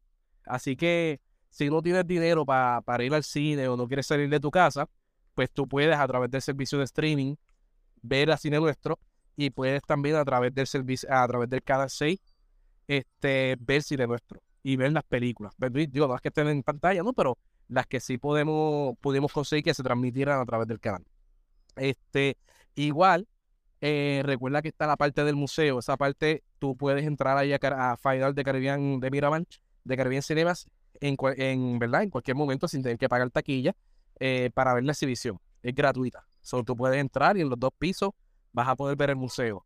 Afiches, fotos, memorabilia, guiones, eh, mano, va a ver, hay un montón de cosas que tenemos allí que yo creo que cámaras antiguas las van a poder ver y las van a poder apreciar. Este, y eso es a partir del 3 de mayo. ¿Ok? Este, pendiente a nuestras redes sociales, Cine Nuestro, Puerto Rico, nos buscan en, en Instagram así, nos buscan en Facebook, este, en internet cinenuestropuertorico.com, Cine Nuestro Puerto Rico para todos.